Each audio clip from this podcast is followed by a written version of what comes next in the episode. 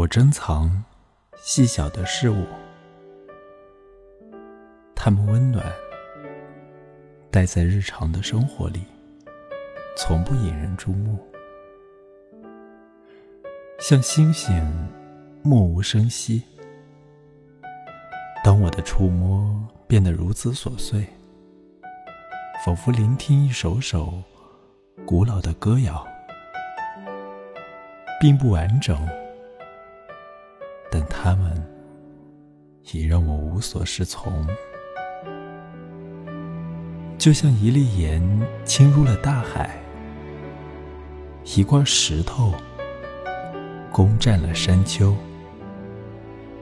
还有那些叫不出名字的小动物，是我尚未认识的朋友。